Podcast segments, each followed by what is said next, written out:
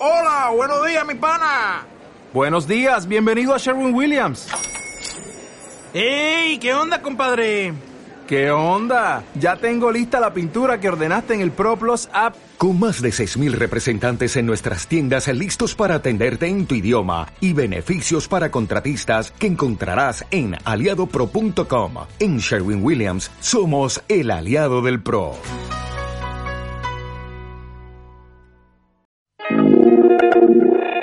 Ya comienza Hablemos de Desarrollo, con la conducción de Silvina Romano. ¡Hey! Para seguir aprendiendo a manejar nuestra propia economía. Hablemos de Desarrollo, una realización Daily Day para Radio Un TDF. ¡Hey! Para seguir aprendiendo a manejar nuestra propia economía. Sin apretarse el cinturón. Hola, ¿qué tal? Buen día a toda la audiencia. Muy contenta de estar en este nuevo ciclo de Hablemos de Desarrollo eh, y cada año tratando de mejorar y traer nuevas propuestas para la audiencia y para que podamos discutir el desarrollo, ¿no? Desde el programa cuando hablamos del desarrollo no solamente lo pensamos en términos económicos, sino también desde la cuestión social y política.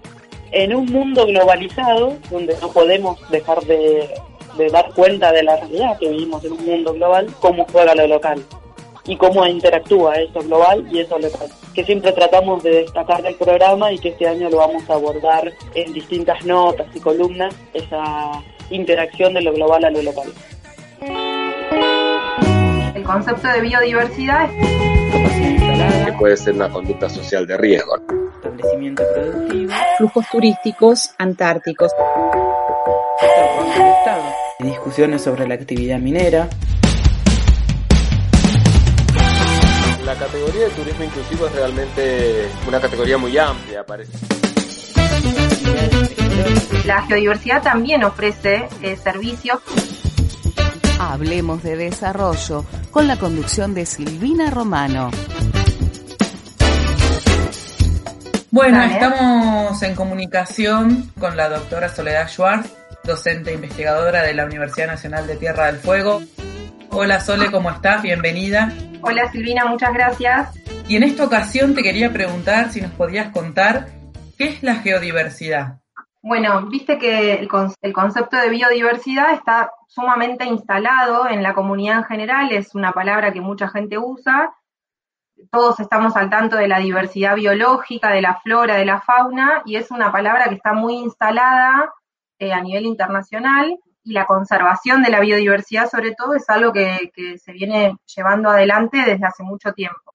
Hay que pensar a la geodiversidad como el concepto análogo, y entonces si biodiversidad es la diversidad biológica, la geodiversidad es la diversidad geológica. Y entonces en esto incluimos a todos los procesos, a todos los sistemas y a todas las formas que tienen origen geológico, geomorfológico y edáfico, ¿no? Nos referimos a edáfico cuando hablamos de la formación de suelos, geomorfológico a todos los procesos que ocurren sobre la superficie terrestre que están, que se llevan adelante porque están impulsados por la energía del sol de alguna manera.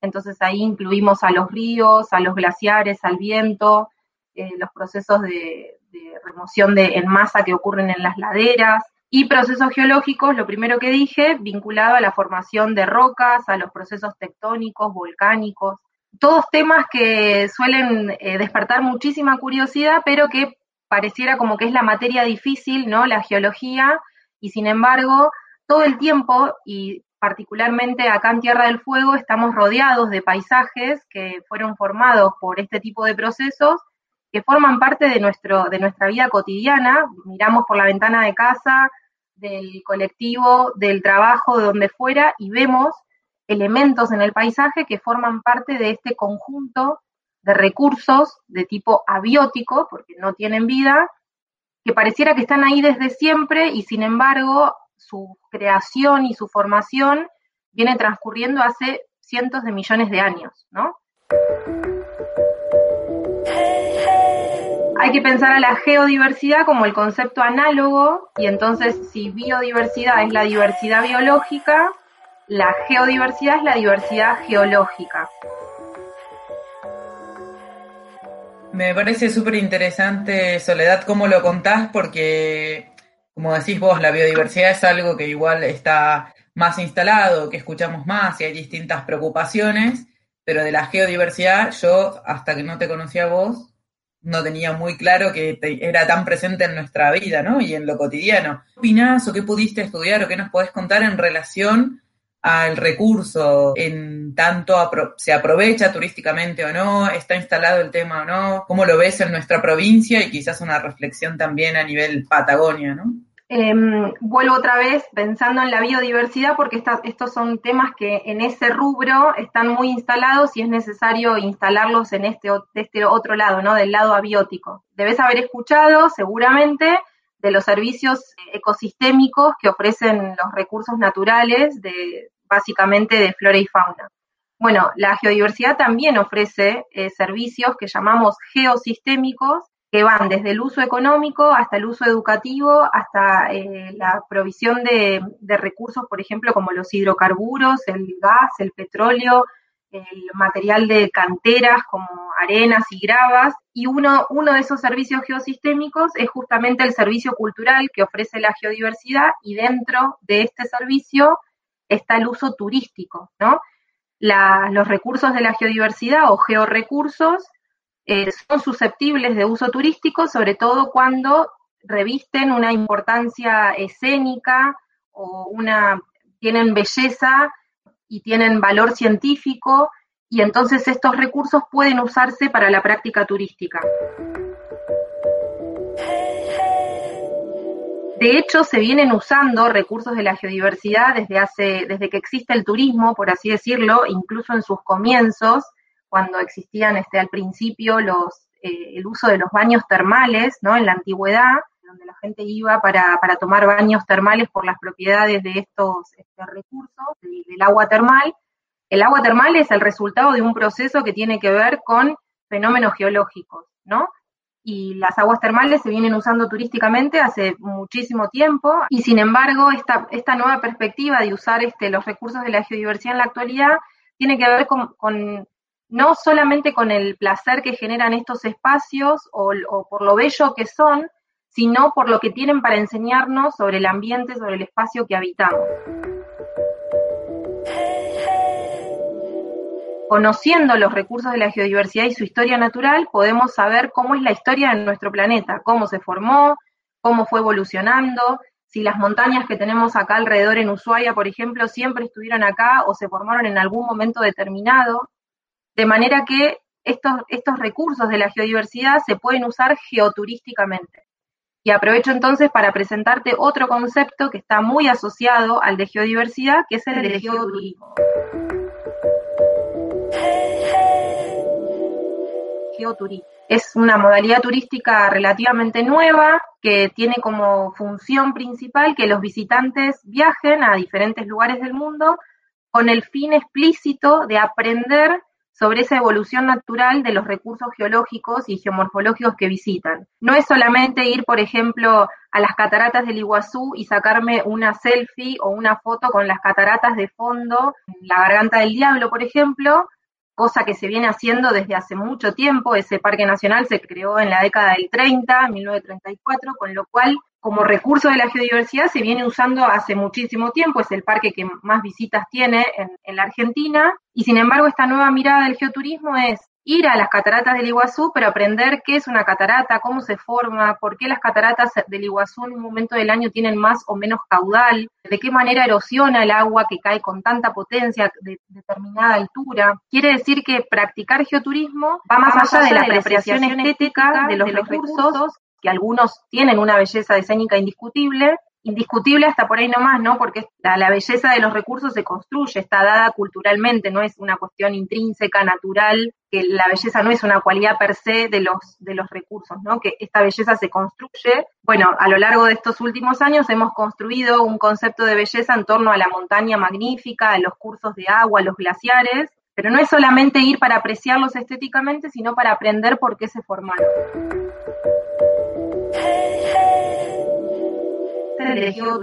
Claramente es una, es una práctica turística que está instalada en otros países del mundo, como por ejemplo Inglaterra, Australia, España.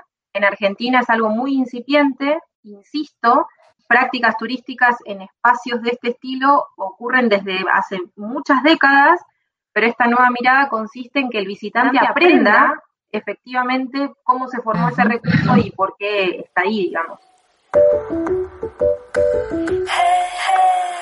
Hablemos de desarrollo con la conducción de Silvina Romano.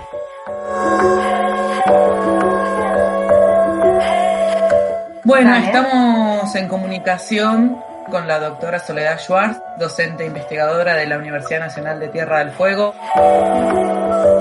De pronto vos indicás otros destinos que sí lo practican o que sí está instalado, yo escuchándote me imagino, o de chica, yo me, se me ocurría pensar en el, en el Valle de la Luna, ¿no? Y que ahí si uno va y pregunta el origen o te lo cuentan. En nuestro caso, en Tierra del Fuego, ¿está desarrollado? Y desarrollado no es solo ir y conocer la montaña, sino si yo quiero ir a una excursión guiada o que un guía me cuente, ¿está desarrollado o es un área que todavía está dando sus primeros pasos y que tiene potencial. Sí, en el caso de Tierra del Fuego claramente tenemos muchísimos recursos de, de este estilo que podrían aprovecharse geoturísticamente. Lamentablemente todavía no es algo que esté desarrollado o impulsado oficialmente. El plan de desarrollo de la provincia, el plan de desarrollo turístico de la provincia prevé el turismo geológico. No hablan de, de geoturismo, pero hablan de turismo geológico, que sería algo parecido, lo prevé como una actividad potencial para nuestra región justamente por la cantidad de recursos que tenemos de distintas características, distintas génesis, de por lo menos los últimos 150 millones de años, ¿no? que tiene, eso tiene que ver con la historia de la formación de Andes fueguinos, de manera que está en la agenda desarrollar este tipo de prácticas. Hoy por hoy hay algún que otro cartel interpretativo ubicado en la provincia que pone en valor algunos de estos recursos, están en el glaciar Martial, en el Valle Carvajal, en el mirador del Geujepen, en la zona de Tolwyn, que tienen alguna mención a estos recursos sin ahondar demasiado sobre ellos. También la otra posibilidad es que te toque justo un guía de turismo, como me pasaba a mí cuando ejercía la profesión, soy muy aficionada por estos temas y traté de capacitarme en estos asuntos, que son como la materia difícil, vuelvo a repetir, y mis excursiones con mis pasajeros en su momento tenían, rondaban mucho en torno a, a la formación de los paisajes naturales. Entonces ahí el que, el que tiene un rol como preponderante para, para instalar estas cuestiones es el guía. El guía a través de su narrativa, de su discurso, puede explicar sobre los procesos de formación de estos recursos. Hay que estar capacitado para hacerlo, como con cualquier otro tema, pero hay que incentivarlo, ¿no? Porque normalmente siempre vamos por, por hablar de la historia, de la cultura, de los aborígenes, de la flora y fauna, justamente, que son los temas que están más instalados en, en la narrativa local. Esta otra perspectiva implica, bueno, capacitarse en estos otros temas para, para poder este, poner en valor esa otra parte ¿no? de nuestro paisaje. Programas hablemos de desarrollo, siempre con los entrevistados y es más, reflexionamos en torno al desarrollo, digamos. En, tu, en el caso del tema que nos traes hoy o que nos contás, yo creo que tiene mucho potencial porque es una actividad con potencial económico que no se está aprovechando, que requiere formación de capacidades, como vos decís, no solamente poner el cartel o hacer el sendero, sino que digamos, un montón de actores del sector se tienen que capacitar para poder instalar el tema. También yo creo que es algo con potencial cuando pensamos no solamente en el turista que viene, sino en el turista interno, ¿no? Que uno pueda ir de visita a otra ciudad de la provincia o de la Patagonia y que sepa un poquito más o conocer un poquito más, a mí me parece que también siempre estamos pensando como en el actor externo o lo que sea, pero nosotros mismos como eh, ciudadanos de una provincia con características, creo yo, muy particulares y demás, me parece que también son elementos para que nos pueden ayudar a pensarnos y a tener esta identidad fueguina, ¿no? Sí, a raíz de lo que decís, eh, me gustaría marcar como dos cuestiones. Una, que tenemos como una oportunidad grande en torno a este tipo de desarrollo turístico, pensando que nosotros somos una isla compartida entre dos administraciones diferentes, entre Argentina y Chile, y sin embargo tenemos una historia natural en común. De manera que si se, si se pusiera en valor un discurso o estrategias para la geoturísticas, ¿no? Como decís vos, desde un sendero, un mirador, cartelería, el desarrollo de una aplicación móvil, la construcción de un centro de visitantes, un circuito binacional, a partir de las distintas estrategias que te permite el geoturismo, para que la gente pueda aprender sobre los recursos que visita, perfectamente se podría diseñar una, una estrategia en conjunto con el, con el país vecino, porque precisamente compartimos una historia natural en común que perfectamente puede ser contada desde los dos lugares del límite internacional, eh, promoviendo el desarrollo de un circuito eh, integrador entre Tierra del Fuego Argentina y Tierra del Fuego Chile. Somos una isla compartida entre dos administraciones diferentes, entre Argentina y Chile, y sin embargo tenemos una historia natural en común. Si a eso le sumamos eh, destinos cercanos, como puede ser Río Gallegos en, Santa Cruz, en la Patagonia continental, bueno, pues también tenemos ahí una historia en común.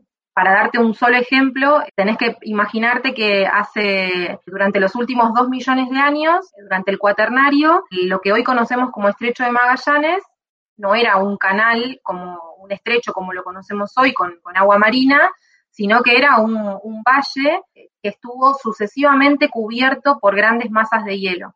Los glaciares cuando se mueven dejan sedimentos en forma de morenas, que son depósitos caóticos con materiales de distinto tamaño, desde arenas hasta bloques enormes, y el glaciar que ocupó en, estos, en estos momentos, en esos momentos, el, estrecho de Magallanes dejó rastros, dejó morenas tanto en su, en su margen sur como en su margen norte. Entonces las morenas laterales en el sector sur están apoyadas sobre Tierra del Fuego y las morenas de la margen norte están apoyadas sobre Santa Cruz.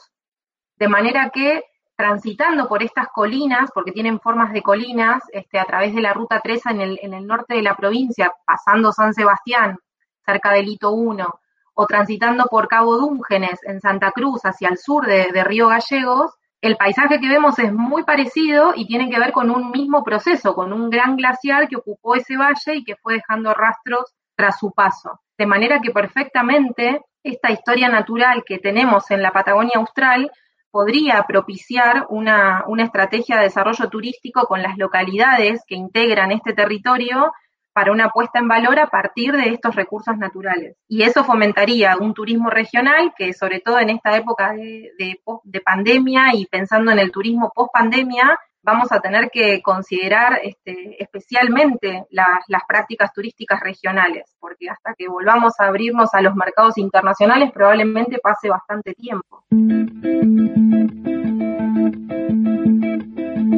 Madrugadas enteras de andar, recorriendo el espacio de a dos.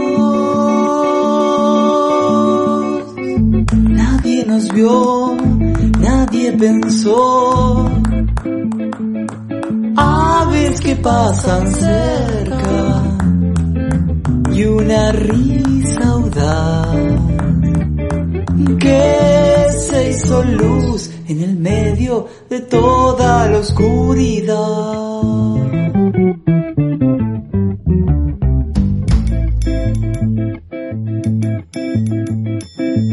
Una feria, un camino sin fin, y lo antiguo se vuelve real. Siempre tu voz atemporal aves que pasan cerca y un pincel audaz que se hizo luz en el medio de toda la oscuridad.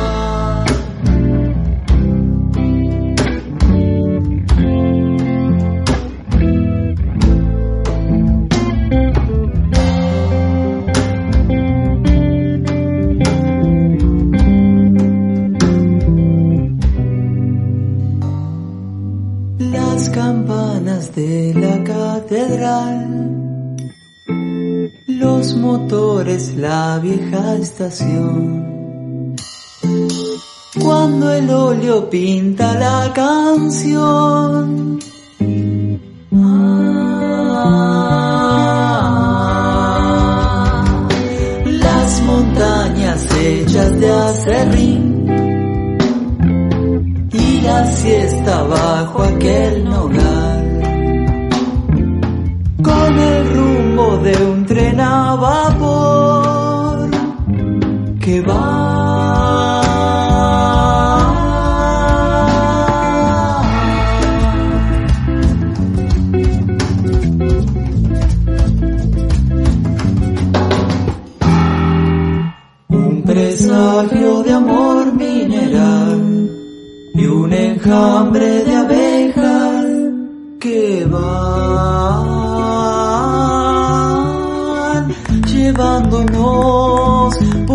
ciudad. Aves que pasan cerca con un ritmo audaz que no tiene fin. Picasso en el balcón, un soplo nada más.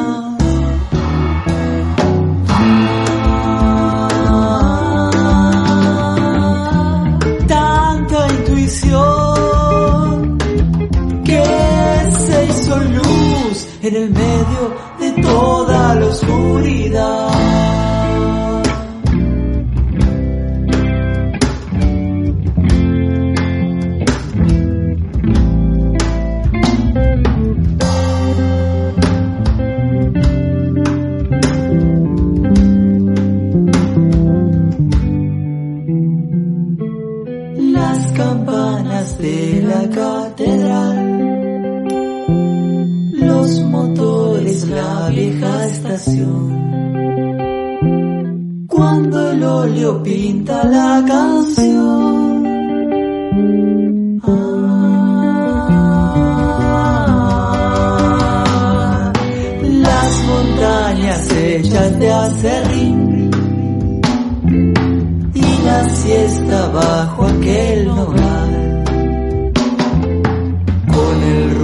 De un tren a vapor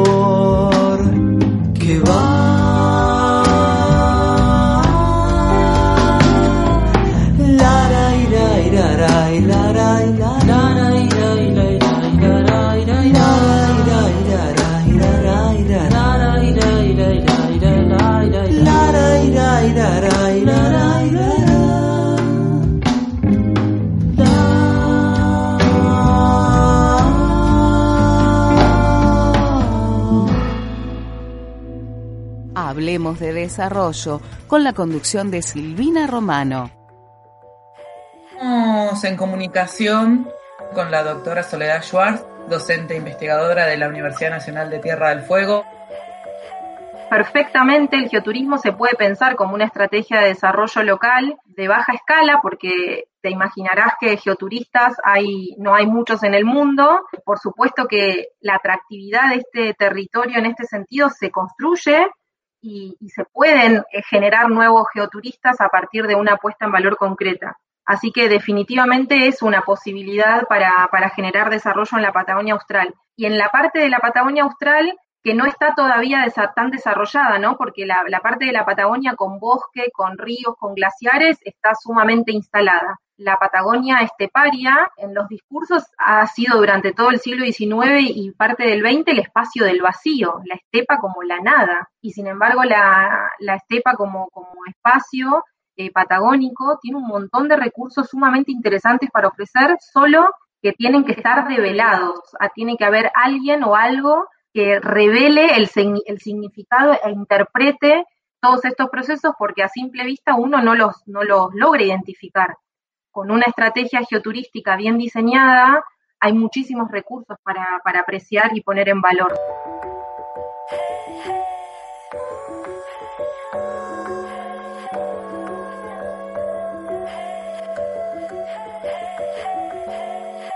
Sole, eh, me parece muy interesante todo lo que estás contando y ojalá te podamos tener de invitada en otro momento. Y cuando hagas una salida de campo, te pido que me invites para conocer un poco más o convertirme un poquito en geoturista. Por supuesto, serás muy bienvenida. Te agradezco mucho el tiempo, todo lo que nos contaste y esperamos tenerte nuevamente en el programa. Muchas gracias. A vos cuando gusten. Muchas gracias a ustedes por invitarme. Si querés volver a escuchar Hablemos de Desarrollo, busca nuestro programa en el canal de YouTube de Radio Un TDF o en las redes sociales de FM 106.9. donde uno elige lo que quiere hacer el resto de su vida. Para el intercambio, para la discusión, para las lugar ideas. de generación de conocimiento. 106.9. Haciendo comunidad.